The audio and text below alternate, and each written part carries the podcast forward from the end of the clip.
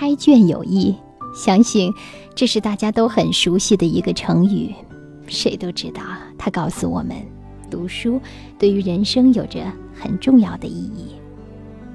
开卷有益。此时，我手边拿着的一本书是来自叶曼，题目叫《世间情》。叶曼，何许人也？他祖籍中国湖南，一九一四年出生。他是当今世界上极少将儒道佛文化融会贯通的国学大师之一。一九三五年，胡适先生钦点探花。他就读于北大法学院经济系。叶曼早年辗转世界各地二十五年，接触过基督教、伊斯兰教等不同西方宗教，至今研学佛教、道教、儒家数十年，对东方和西方文化、哲学和宗教有着自己独到的见解。一九九零年，叶曼往来台湾、香港、新加坡、美国等地，共筹得三十二万美金善款，其中两万美金捐给了云南、贵州等地兴办希望小学。迄今为止，已经建成了十三所文贤希望小学。这就是叶曼。通常在读书前，我喜欢了解作者。对作者的了解，无疑将加深我们对作品的领悟。想来很多人可能已经渐渐遗忘了用手写信的那段历史时光。当我再次提起书信的时候，你是不是会油然而生一种温暖之情呢？叶曼的这本《世间情》，它的结构就是一封来信，一封回信。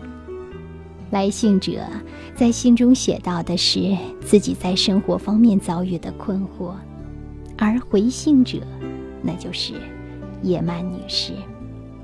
下面让我们一起来分享《世间情》中的一段书信问答。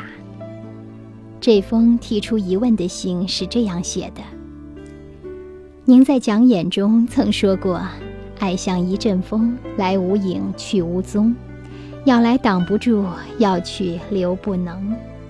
爱就是这么不可捉摸吗？您是不是也同意弗洛姆和巴什卡利所说的，爱要靠学习和努力去建立、培养和维系呢？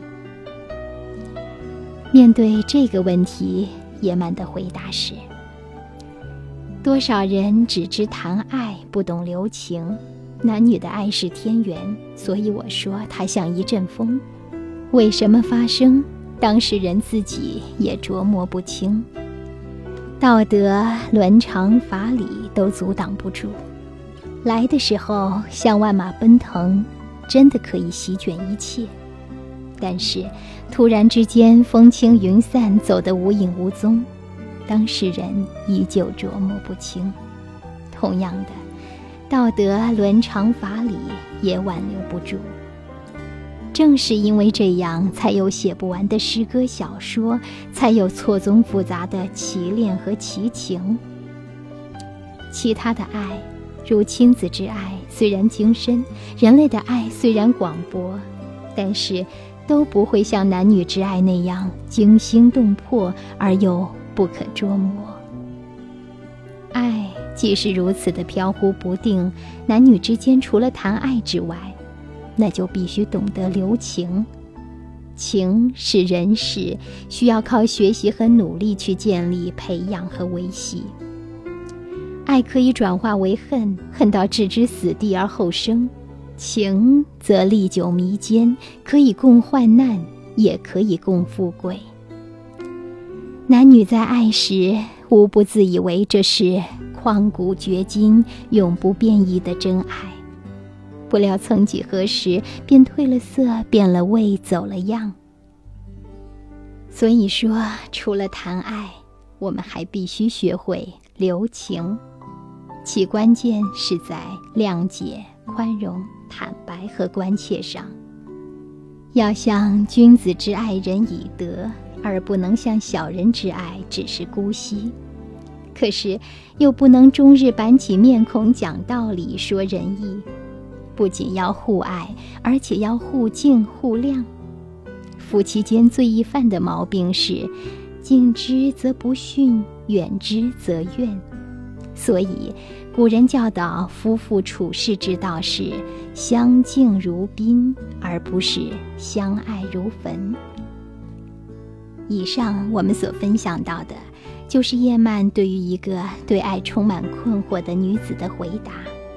其中，我记住了一句话：“君子之爱人以德，君子之爱人以德。”是的，除了谈爱，还必须懂得留情。也许，爱人以德对留情将起到重要的作用。叶曼总是在一种娓娓道来的状态中和人谈爱、谈人生、谈各方面的可以谈的事情。其中，他适当的引经据典，总是能够使他的观点更具说服力，使人们更加的信服。而这，也许就是很多人如此信赖叶曼的原因吧。